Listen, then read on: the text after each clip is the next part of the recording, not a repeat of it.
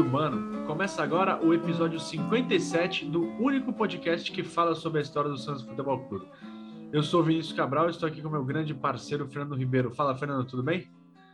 Vini, tudo muito bem e feliz por esta data, que é uma data muito importante na história do Santos, e este personagem que a gente vai retratar nos próximos dois episódios, um episódio com duas partes a gente vai falar de uma das pessoas mais importantes que passaram pela Vila Belmiro nesses mais de 110 anos de história.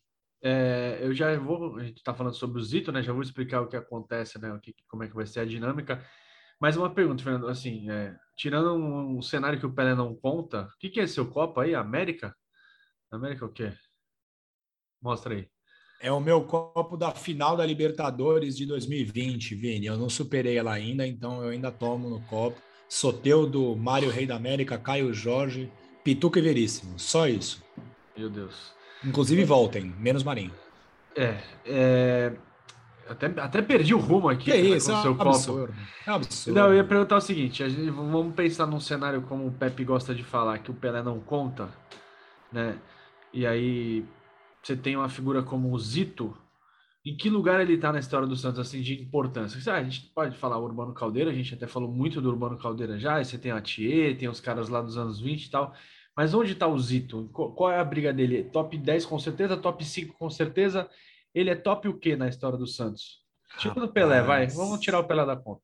É difícil, né? Eu acho que top 3, eu acho que top 3 e não me é. atrevo a, a escalá-lo no pódio, em qual colocação no pódio ele ficaria.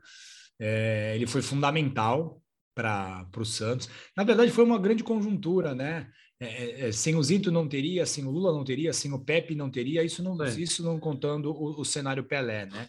Mas, cara, ele foi muito importante até para a longevidade, né? O Zito segurou muita gente no chão, né? Quando todo mundo queria flutuar nos, nos ventos do sucesso e da fama, ele segurou muita gente ele foi muito importante para a manutenção daquela equipe por tanto tempo e, e, e, na manutenção daquela equipe vitoriosa, né? Ganhando. Ah, cara, top 3, certeza, mas eu não me atrevo a elencar em qual posto do pódio ele estaria, não.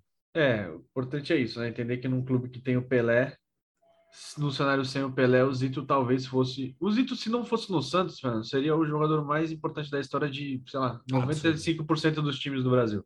É isso aí. Né? É isso aí. Esse é, é o tamanho aí. do Zito. E aí, o que, que a gente fez?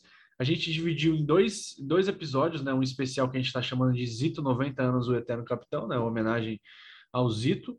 E ele vai ser dividido, vai ser diferente. A gente até mudou a dinâmica do Amigos Urbano, que sempre vai a cada duas quartas, então a gente vai colocar esse, esse episódio está indo ao que você está ouvindo hoje, na segunda-feira, dia 8, que é quando ele completaria 90 anos de idade. E a segunda parte vai entrar na quarta-feira, no dia 10. Então, essa semana Zito vai ser falando, aqui no Amigos Urbano vai ser só falando sobre o grande José Eli Miranda. Não, não é José Eli de Miranda, como muitos falam, é José Eli Miranda. E nessa primeira parte, Fernando, a gente vai contar os primeiros passos do Zito em Roseira, né? A cidade onde ele nasceu e cresceu, é, na chegada ao Santos. A gente vai falar bastante, a gente vai falar um, também um pouco sobre o, a passagem dele pelo Taubaté, né? Ele começou no Taubaté, ele não começou no Santos. E a gente vai até a gente vai parar no Rassunda, que é o estádio da capital da Suécia, Estocolmo, onde o Zito ajudou a, a, seleção brasileira a conquistar o primeiro título mundial. E no outro episódio, que vai ao ar na quarta-feira, a gente vai falar sobre a importância do Zito, é, para, como o Fernando disse, para a manutenção do Santos no topo, e também vai falar um pouquinho sobre a carreira dele pós-jogador, né? Porque além de ser um grande jogador, ele também foi um grande dirigente e outros cargos que ele teve no Santos. É isso aí, Vini. E da união do Joaquim Miranda e de Jandira nasceu o pequeno José Eli. Né? O Zito nasceu em 8 de agosto de 1932 na cidade de Roseira. Uma cidade que é distante 155 quilômetros da capital, São Paulo. Uma cidade bem agradável aqui no interior do estado. Os pais de Zito eram comerciantes né, na cidade do Vale do Paraíba, onde eles mantinham um armazém de secos e molhados. Nas ruas sem asfalto da pequena cidade de Roseira, foi onde o Zito deu seus primeiros chutes numa bola, que nem sempre era uma bola convencional, Vini. Por vezes era uma bola de meia, por vezes era uma bola de borracha. E a criançada chegou até a jogar bola com uma bexiga de boi. É, isso aí. Tempos difíceis para o pequeno Josezito. É, na a casa do Zito, né, onde ele morava, era bem do lado do armazém onde os pais do Zito trabalhavam. Então, desde muito novo, ele acabou ajudando seus pais no atendimento aos clientes. E até os 16 anos de idade, o Zito trabalhou nesse armazém em meio aos jogos de futebol que ele fazia junto aos seus amigos o pai do Zito ouvia né, partidas de futebol pelo rádio, mas o Zito sempre contou isso ao longo da sua carreira, que ele nunca gostou de acompanhar, mas ele gostava de saber os resultados da rodada. É, ele não tinha paciência de ficar 90 minutos com o ouvido colado no rádio, assim como alguns Santistas já não conseguem mais ficar 90 minutos assistindo o time atual do Santos, né, Você consegue, Vinícius? Cara, é um exercício duro, né? É, até quando o Santos ganha, é duro, né? aquele jogo contra a Lacaleira ali, que não foram 90 minutos, né? Foram mais, cento e lá. É, é, e, os, e o Zito já na década de 30 se antecipando ao que a geração do, da década de 2020 faria. Ninguém, molecada, não vê 90 minutos de bola, né? Não, e é outra coisa também, né? Ouvir no rádio esse time do Santos deve ser pior do que assisti-lo. Então, enfim, Ou não, né? É... Às vezes é melhor ouvir no rádio, né? Que você não vê. Ah, eu não sei, rapaz, porque não tem um lance de emoção algumas partidas. Contra o Havaí não deu um chute no gol, então deve ser um pouco mais complicado. É. Mas, Viene, e aí fica uma revelação, hein? O futuro craque. Bomba! É, ele não, não torcia para ninguém, né? Não era torcedor fervoroso, fanático, mas ele tinha simpatia por um clube. Qual era esse clube, Vinícius Cabral? É um clube que tem irritado bastante a gente, não? Né? Palmeiras. Tu era um cara que acompanhava ali com um pouquinho mais de carinho o Palmeiras na é década de 50, aí, pessoal. 40, o Zito 50. não era, o Zito não era um fanático, não comemorava, né? Não tinha muita muita participação, né? Não é, não é ouvia frequentemente, mas ele tinha uma simpatia muito grande pelo Palmeiras. E o ídolo dele, Vini, ele declarou depois, era o goleiro Oberdan Catani, goleiro do Palmeiras, que inclusive ele contou que o Oberdan ficou muito surpreso quando um jogador de linha, um médio volante, é, revelou a ele que o ídolo era um goleiro. Então o Zito, em algum momento, deve ter tentado ter sido goleiro, porque o ídolo era o Oberdan. Ainda bem que ele virou volante, Vini. De verdade, o mundo perderia um grande volante, não só o Santos, né? A seleção brasileira também. E aí, Fernando Zito se destacava pelo time lá do Roseira, jogava mais como meia direita do que como volante. Isso vai ser muito importante lá na frente. A gente vai contar daqui a pouquinho também. A equipe disputava torneios locais e amistosos contra times das cidades vizinhas, né? E a gente chamou aqui, Fernando, o Bruno Lemes, que é jornalista e pesquisador do Esporte Clube Taubaté, que foi o primeiro time do Zico do Zito, do Zico não, né? Do Zito. Ele chega aqui para ajudar a gente a falar um pouquinho sobre a, o início da trajetória do Zito lá no interior do estado e agora a gente vai pedir aquela ajuda de sempre para ver se está tudo rolando no som do computador, né, Fernando? É, share sound, que a gente é tio, né, cara? Ó, é o verdade. É, a gente vai ouvir agora o que, que o Bruno tem a dizer sobre essa primeira passagem do Zito, o comecinho do Zito, né? Vamos ver se está rolando. Diga para mim. Mas quando ele foi ficando mais jovem, teve que se mudar um período para Pindamonhangaba. Na verdade, ele fazia os seus estudos em uma escola do vizinho município. E lá teve um período de jogador do São Paulo Futebol Clube, que era uma agremiação amadora de Pinda, até com bastante destaque naquela época. Só que a sua chegada ao Taubaté aconteceu em 1949 e para isso ele teve uma oportunidade de jogar no jogo amistoso contra uma equipe de Roseira e representando né, a equipe da sua cidade contra uma formação alternativa, aspirante do Esporte Clube Taubaté. E o seu desempenho chamou muito a atenção e chamou ainda mais a atenção do Zé do Pó, que era o proprietário do Café Vitória, uma empresa de torrefação de café aqui da cidade, e que era diretor do Burro da Central. E por isso ele acabou fazendo convite para o Zito atuar, passar por um período de experiência no Esporte Clube Taubaté. Claro que o futebol dele naquela época já despontava e rapidamente ele já ganhou espaço no time principal, na equipe profissional que disputava o Campeonato Paulista da segunda divisão. Grande Zé do Pó. E, Fernando, o Zito passou a estudar e jogar em Tabaté de 50 a 52 é, pelo Burro da Central com relativo destaque. Né? O Tabaté não figurava entre os principais, principais clubes do estado, mas sempre fazia bons papéis na segunda divisão. E aqui a gente chama o Bruno de novo, né? Que a gente agradece a participação. Bruno, pô, esses caras que estudam, que pesquisam sobre os times, que assim, Fernando, é, é fácil, entre aspas, a gente pesquisar sobre o Santos, né?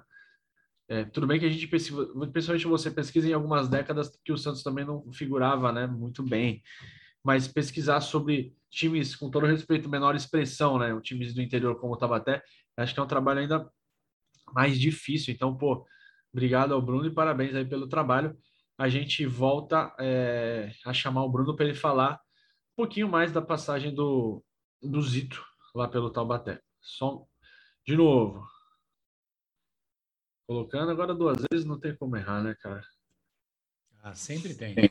Não, não tem não. 4 de dezembro de 1949, sua primeira partida oficial foi contra o Teciguará, na cidade de Guaratinguetá, em um jogo que terminou empatado por 1 a 1. E a partir daí, ele, como médio volante, ocupou essa faixa como titular nas temporadas de 1950, 1951 e 1952, sendo que no total ele teve 39 partidas e marcou 5 gols. E até presente em algumas partidas importantes, cabe destacar o primeiro jogo que ele fez gol foi numa goleada do Taubaté contra o São Bernardo, o Esporte Clube São Bernardo, por 10 a 0. Todo é uma vendo só WhatsApp, Vini. história do Alve Azul, ele deixou a sua marca. Enfim, jogador que a cada temporada ganhava mais relevância, importância e autoridade dentro do Esporte Clube Taubaté. E claro que as atenções começaram a ser despertadas por outras pessoas. E quem acabou fazendo a ponte para que o Zito fosse para o Santos foi o Dr. Maneco. Ele era um delegado de polícia aqui na região do Vale, torcedor do Taubaté, acompanhava os jogos do Alve Azul no campo do Bosque e fez uma indicação para um dos grandes atletas do Santos, o Antoninho Fernandes. Ele deu a dica: olha, vão lá em Taubaté, acompanhem o jogo e fiquem de olho no Zito. O Antoninho veio ao campo do Bosque, viu o futebol do Zito e daí, na sequência, já se sabe, né? O Zito saiu do Taubaté e foi para o Santos Futebol Clube. Ou seja, a sua passagem pelo Burro da Central, um bom desempenho, apesar do time não ter feito grandes campanhas e só vir a ser campeão do Campeonato Paulista da Segunda Divisão em 1954. É, mesmo assim, o Zito ganhou projeção durante toda a sua passagem e daí foi para o Santos Futebol Clube. Aqui em Taubaté fez muitas amizades, e até num período que ele ganhou uma identificação tão grande com os companheiros de equipe, como também com a cidade, que ele só queria jogar no Taubaté. Mas aí, quando soube da proposta do Santos, é claro que não pensou duas vezes e alçou voos maiores. E o resto vocês vão contar aí no podcast, tá bom? Essa é um pouquinho da passagem do Zito, que tem muitas outras curiosidades em relação à sua atuação com a camisa do Ave Azul, mas aí fica numa outra oportunidade. Grande abraço para você, Fernando, para os companheiros e para todos que acompanham o podcast. Sempre tem como errar, né? Tá aí. coloquei, acho que eu coloquei para é, compartilhar a tela e não apenas o áudio, Fernando. É então, isso, isso aí, garoto. O pessoal viu todas as minhas conversas aí, a, a CIA, o FBI podem ficar tranquilos que tá tudo tranquilo por aqui. Trabalho, trabalho do Snowden facilitado. e a gente ouviu o Bruno contar, né? O Zito chamou a atenção do Santos, né? E aí, Fernando, entra em, em campo um outro cara que tem extrema importância na nossa história, né? Que é o Antoninho Fernandes. Ele foi assistir o Zito jogar e aí indicou a contratação do Zito e também do meio esquerda Hugo, os dois não fizeram teste, né? Algo que o Zelov popularizaria no, no, nos anos dois, na década de 2010, né? Foi 2012 ou 11 por ali que ele não quis fazer testes no Milan, com razão. Sim, e aí sim. não não põe o não põe ele ele estava certíssimo, cara. Sim, e... mas o Zito não tinha Libertadores para poder jogar essa carta Zelov, né? Zelov tinha já, jogou, mas o Zito deu um passo mais arriscado ainda. E o Zito, apesar de muito talentoso, né, de todas as qualidades que ele tinha como jogador, não foi titular na posição de origem imediatamente no Santos. Isso, e aí a gente já vai pegar mais uma ajuda dos nossos amigos, o pesquisador e amigo nosso Wesley Miranda, lá da ASOFIS, Associação dos Pesquisadores e Historiadores do Santos, conta um pouco sobre os primeiros tempos de Zito aqui no Santos, Vini, e como a polivalência do craque foi determinante nesses primeiros momentos aqui na Baixada Santista. Vocês estão vendo a minha tela aí? Na... Estamos. Minha pastinha? Eu não sei porque está acontecendo isso. Vamos ver o Wesley. Primeiramente, é um prazer muito grande poder falar de uma figura tão imprescindível na história do Santos como é o senhor José Eli Miranda, o nosso eterno capitão Zito. Ou, como se preferir, o eterno gerente. Apelido herdado ainda quando jogador em 1967 um ano antes de pendurar suas chuteiras e depois assumir o cargo, que também fez histórias como gerente de futebol em várias gestões vencedoras da história do Santos Futebol Clube. Sobre esses primeiros anos na Vila, um time ainda em formação, o bom volante Zito, na verdade, era uma espécie de faz de tudo. Volante, médio, lateral esquerdo, direito, em todas as posições que precisava, ele estava ali. Como fora Gradim, anos antes e como seria Lima alguns anos depois. Esse ainda com muito mais destaque, né? É, o Zito, inclusive, tem uma foto que ilustra ele com várias camisas com números diferentes. E ele sempre exaltou que aquela excursão internacional em 1953 na Argentina fez com que ele aprendesse mais, né? É, enfrentar novas escolas agregou muito na carreira dele. E aí, Fernando, porra, é, tem uma essa parte do áudio do, do Wesley, grande abraço pro Wesley, nosso parceiro. É, o pessoal fala, ah, mas jogava excursão, não jogava não sei o que. Cara, olha a importância aí para um jogador conhecer, pensei que a gente estava nos anos 50, né? De conhecer outras culturas futebolísticas, né? Então, quando o Santos ia jogar ao redor do mundo, sempre tinha alguma coisa a acrescentar para o jogador e para o time, né?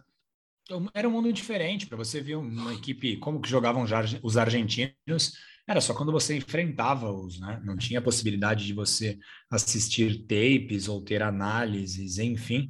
É, e é muito importante esse intercâmbio cultural para o amadurecimento dos jogadores e com o Zito isso foi também preponderante. Mas voltando a 52, Vini, quando o Zito chega na Vila Belmiro, ele atua só em 22 dos 57 jogos que o Santos fez naquele ano, né? E o primeiro jogo do Zito com a camisa do Santos foi em 29 de junho de 1952, um amistoso diante do Madureira, na Vila Belmiro. O Santos ganhou por 3 a 1 com dois gols do, dois gols do Hugo, que chegou junto com o Zito, lá do Taubaté, e um do Tite, avô dos nossos amigos Lucas, Daniel e Marcos Paulo. O Zito jogou na. Pode falar. O Lucas está precisando se acalmar, né? É, ele tá, isso. Ele tá muito Lucas. nervoso, cara. Tá, tá, tá. Ele ouve tá. a gente aqui, mas ele tá é. tá muito nervoso, cara. Mas os, mas os chiliques do Lucas são sensacionais e muito necessários. Inclusive, Lucas, faça um canal. A nação Santista precisa ouvir os seus lamentos e suas lamúrias. Vamos colocar um dia o áudio que ele mandou, aquele é áudio maravilhoso. É maravilhoso aquele áudio. E nessa estreia, Vini, contra o Madureira, o Zito jogou na linha média, né? Ao lado do Nenê e do Formiga, dois históricos jogadores do Santos. Saúde, Vini, que a gente viu. Quem está no YouTube viu que você espirrou. Uh, e o Elvio e o Pascoal formaram, formavam a primeira linha defensiva. Naquela época, as equipes geralmente jogavam no sistema 2-3-5, né? Com dois na primeira linha, dois jogadores na primeira linha e três jogadores na linha intermediária, a famosa linha média. Mais confiante, o Zito teve mais oportunidades no time titular nos anos seguintes. E já em 1953, ele disputa 39 partidas, um acréscimo de 17 partidas em relação ao ano anterior.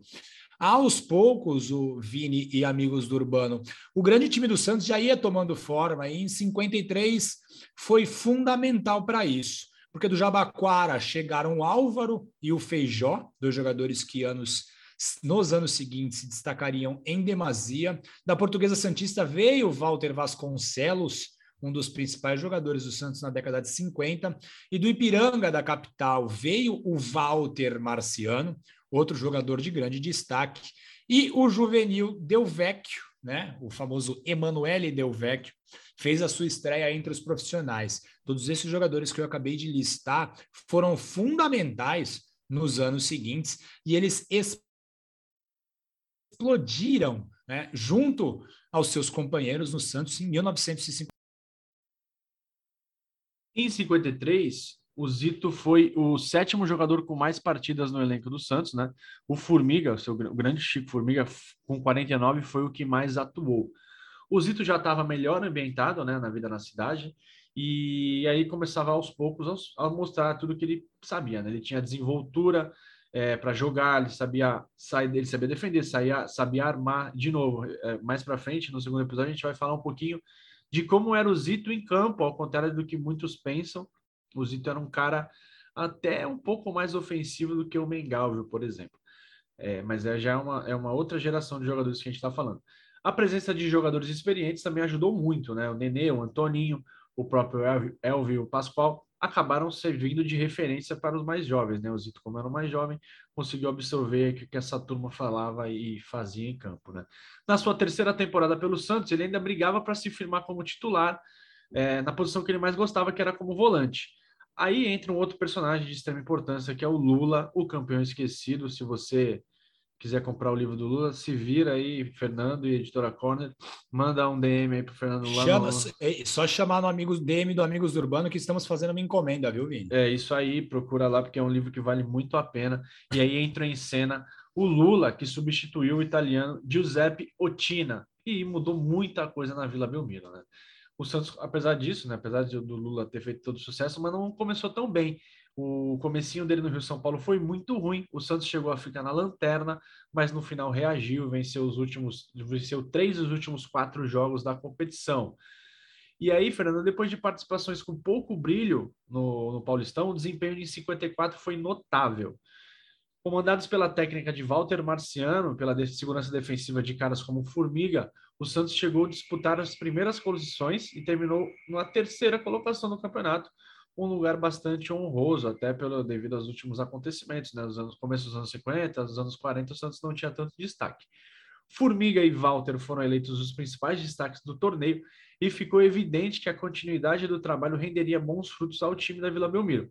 As duas vitórias contra o Corinthians, que foi o campeão do torneio, mostraram que o Santos tinha muita qualidade e que os próximos anos poderiam ser promissores.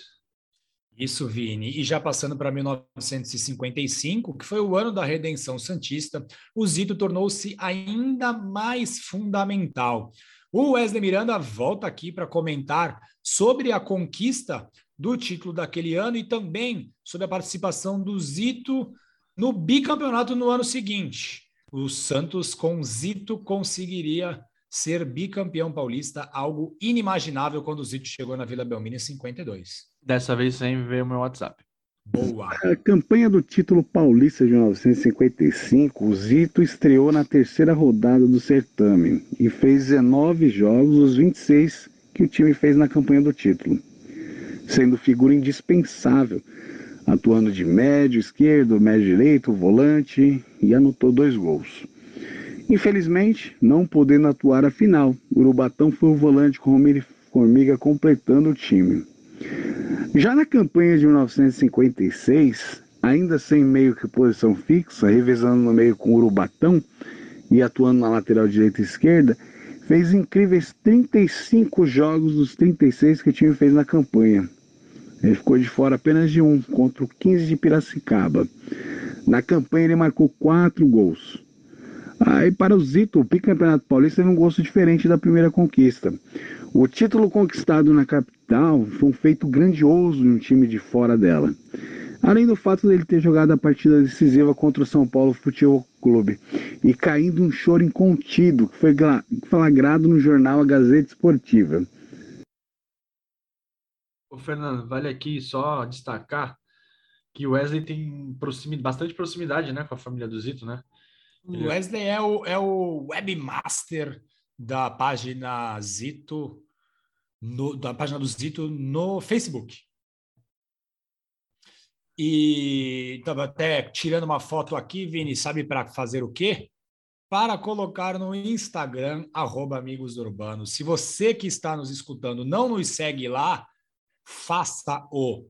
Até porque estamos colocando muitos conteúdos de história do Santos por lá e todos os episódios a gente vai informando antes e depois deles acontecerem por lá. Arroba Urbano no Instagram. Segue lá. É nós. E o Zito disputou 30 jogos em 1955 e 63 partidas em 1956, Vini. Nesses dois anos, o Santos se tornou a coqueluche, belo termo, do futebol brasileiro. Dono de um elenco que já se mostrava acima da média, o Alvinegro Baiano dominou o São Paulo, o estado de São Paulo, como nunca antes havia feito, mesmo em outras épocas de, de, de destaque na história santista. Os jornais paulistanos, que sempre foram tendenciosos aos times da capital, não é algo atual, isso sempre aconteceu, rasgavam elogios aos jogadores do Santos.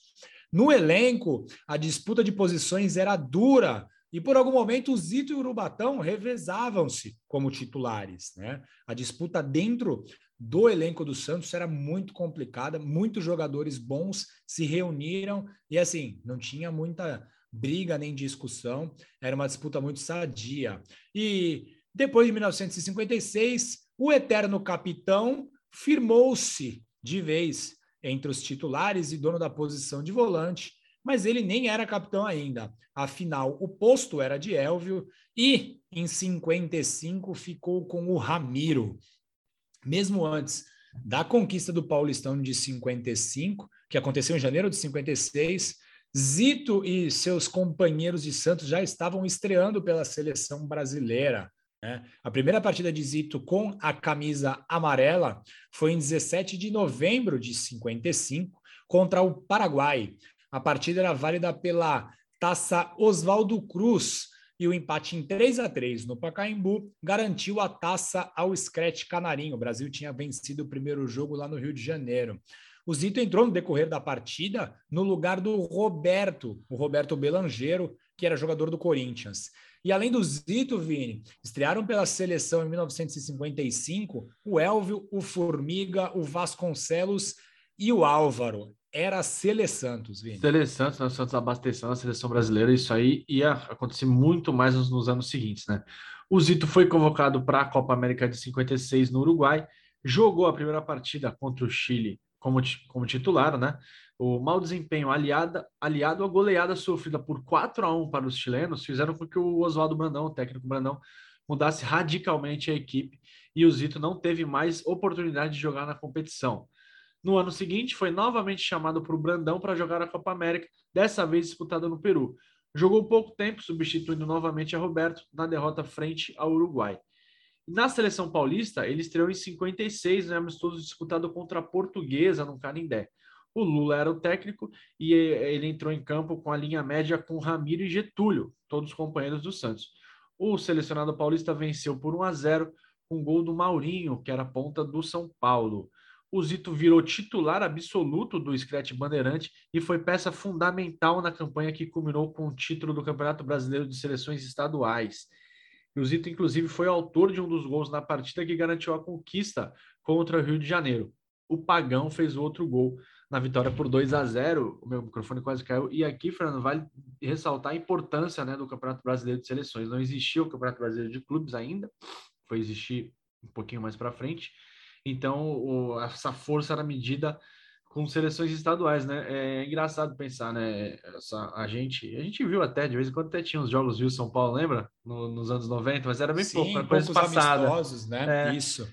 É, cara, era uma rivalidade, era um peso muito grande o campeonato de seleções. Era hoje é impensado pelo calendário, mas é como se, se a gente formasse aqui uma seleção do Paulistão, jogasse contra a seleção do Carioca, do Mineiro e assim vai indo e o bicho pegava.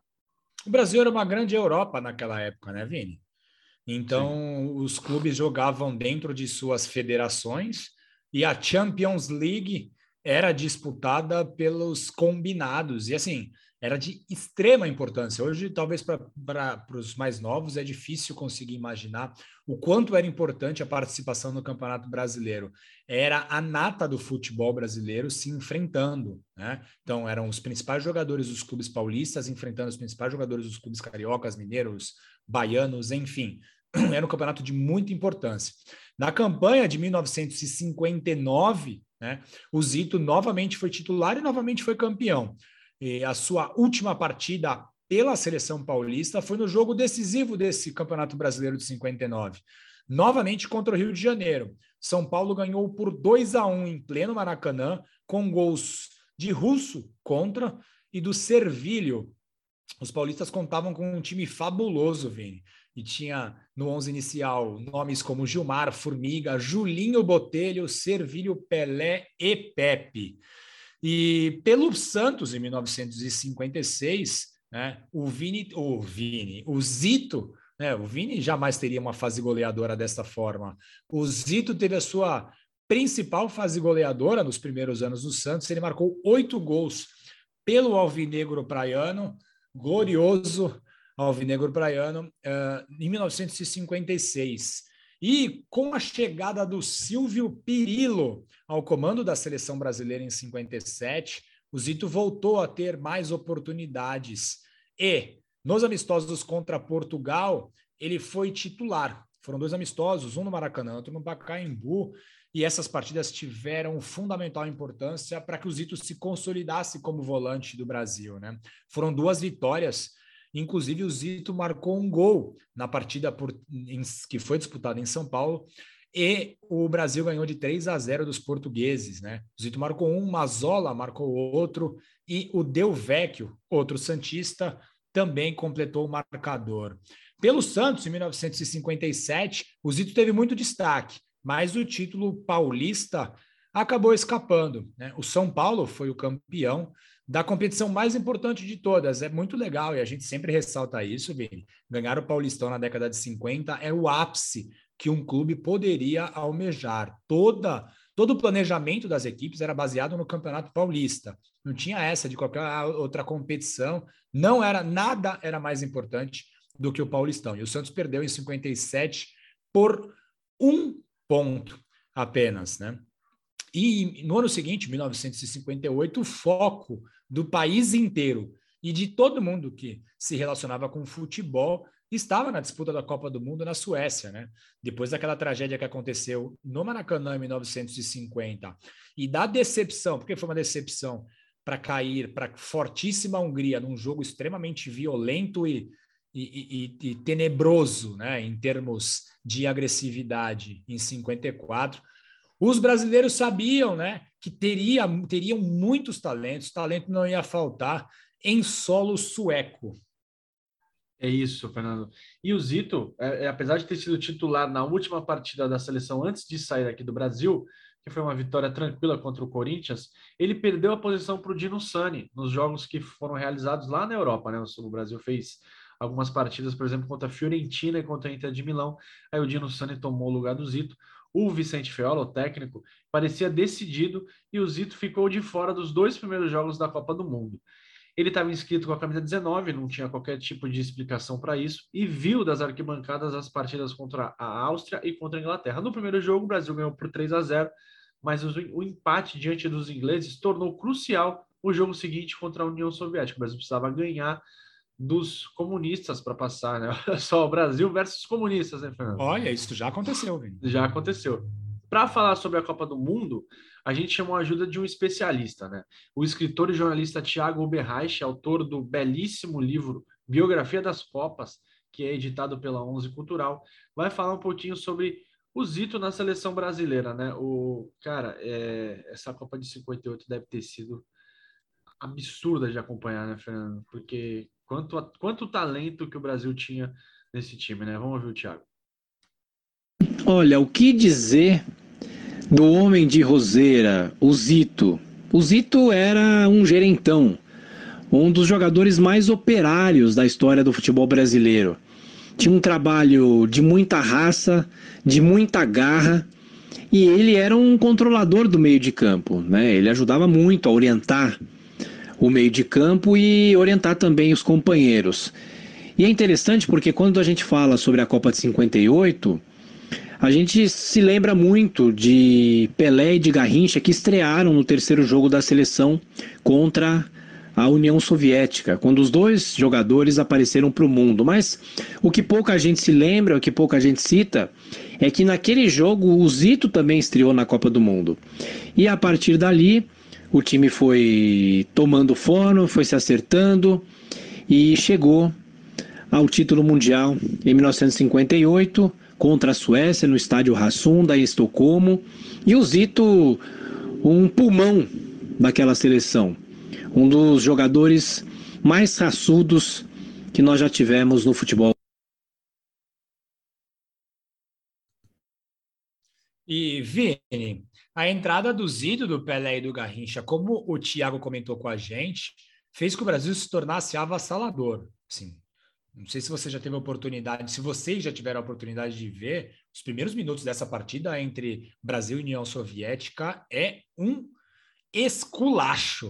O Brasil joga muita bola nos primeiros minutos dessa partida e a vitória categórica sobre os comunistas que comiam crianças naquela época, Vini, por 2 a 0, né? Apesar de, de, de, o Brasil ter sido muito superior, foi apenas 2 a 0 e ali sedimentou de vez a titularidade tanto do Zito quanto do Pelé quanto do Garrincha, né? O Vicente Feola não seria louco e não foi em mexer em nada. E os brasileiros eliminaram o forte esquema defensivo do país de Gales na partida seguinte, com aquele belíssimo gol do Pelé, né? Um gol que ficou marcado aí na história das Copas e agora, mais conforme vai chegando mais próximo da Copa do Catar, vai ser repetida a exaustão aí pelos programas televisivos. Na semifinal contra o ótimo time da França, né, o Brasil teve a sua melhor, melhor exibição no torneio. O placar de 5 a 2 sobre os franceses demonstrou toda a superioridade de um time que parecia imbatível naquele momento, Vini. Com Pelé e Garrincha em alto nível, suportados por jogadores do quilate de Didi, Zito e até o próprio Zagallo, o Brasil chegou à final como favorito, mesmo contra os donos da casa. E aí, Vini, em 29 de julho de 1958, no estádio Razunda, o menino de Roseira foi peça fundamental para a vitória brasileira. Nem mesmo o gol do Lidon, que abriu o placar para os donos da casa, tirou o ímpeto do ótimo time do Brasil. A virada não demorou a chegar e, novamente, por 5 a 2 o Brasil venceu um adversário europeu. É, Fernando, ninguém perguntou, mas eu vou lançar a braba aqui. Eu acho a seleção de 58 a melhor da história. É uma seleção que tem Elé, Garrincha, Didi, Newton Santos, Gilmar no gol. Por exemplo, o Gilmar é mais goleiro que o Félix. Djalma, próprio Djalma Santos, né? Gilmar é melhor. A linha, a linha defensiva é toda, toda ela é melhor que a de 70. Toda. Tá, sim. Que também não é tão difícil. Não né? é tão difícil, com todo respeito aos, aos jogadores que fizeram a história. Tinha Carlos Alberto e tal, mas a linha, você tinha Bellini, Newton Santos, você tinha o Gilmar, então, assim, Orlando, né? Orlando na zaga. Então, depois assim, jogou na Vila depois, bom jogador. Você tinha um time mais forte. No meio campo você tinha Didi, Zito e Didi. Ave Aí você tinha Gerson e Clodoaldo, né? Uma briga ah, difícil, hein? É. Difícil. É. Porra, a... boa discussão, boa discussão para boteco, hein? Já fica aí pro, Já fica os amigos. Quem pra for quem no... quiser. Quem for no bar, é, decidam aí. Não para o ímpar, Zito e Didi ou Clodoaldo e Gerson. Eu vou de Zito e Didi. Rapaz, é bem difícil mesmo essa. À frente tinha Garrincha, Pelé, Vavá e Zagallo. Né? Você tinha Garrincha e Pelé ali, o que o Pelé... É que a gente ficou habituado ao Pelé dos 62, 63 pelo título mundial, né? Tudo bem que 63 não ajudou tanto, mas... E pela Copa de 70, mas o Pelé de o Pelé de 58, 59, 60, 61 era uma coisa absurda. Era uma coisa absurda foi a melhor fase do Pelé, né? Em números, foi a melhor fase do Pelé. Em números, sim. Talvez sim. 62 ele estava muito mais consciente. Isso, né? isso, isso. Mas Jovem ainda e, e, mais maduro. Mas 58 ele era um monstro saindo da jaula, né? É, é difícil falar em auge do Pelé, né? Foram muitos anos no topo, mas, cara, Pelé Garrincha, Didi, Newton Santos junto, juntos, o Zito, enfim. Fica a discussão para o Boteco, Quando a gente fizer o Amigos do, sei lá, amigos de alguém aí da seleção brasileira, a gente fala. Então, com 26 anos de idade, o Zito era campeão do mundo como titular da seleção brasileira e, obviamente, no regresso ao Santos, tornou-se atração em todo lugar. Homenagens antes dos jogos eram comuns, todos queriam fotos com os campeões do mundo Zito, Pelé e Pepe. No Paulistão, o Santos foi avassalador e ganhou o título com muita folga, que foi o terceiro em quatro anos. No final do ano, Zito já era uma unanimidade em todo o país o 11 inicial da seleção era ele e mais 10, né? Ele e o Pelé e mais 9, vai. No próximo episódio a gente vai falar sobre a trajetória vitoriosa do eterno capitão santista, né? Como que ele impact... como que o Zito impactou. Que ele ainda não era capitão até esse final desse episódio, né, Vini? Exato. A gente vai mostrar como que ele impactou a importância dele para o Santos se tornar o que se tornou nos anos seguintes. Beleza? Se você gostou, ouve o segundo episódio que vale a pena essa nossa homenagem ao Zito. Para falar com a gente é fácil, contato arroba amigosurbano.com.br ou amigosurbano.gmail.com. É, a gente está no Twitter como arroba Amigos Urbano, também no Instagram, o site amigosurbano.com.br, o canal Amigos Urbano no YouTube. A gente sempre pede para ouvir pela Aurelo, se você tem o aplicativo da Aurelo, ouve lá, porque a gente é remunerado, tem também um plano de apoio Fiquem à vontade. Além da hora do YouTube, a gente está no Spotify, na Apple, no Google e na Radio Public. Beleza, Fernando? Legal, Vini. É nós. E nós. pedir pessoal, quem está assistindo a gente aqui no YouTube, chegou até o final, já compartilha com os seus amigos. Vamos levar a história do Santos a mais pessoas. É isso aí, galera. Valeu, um abraço.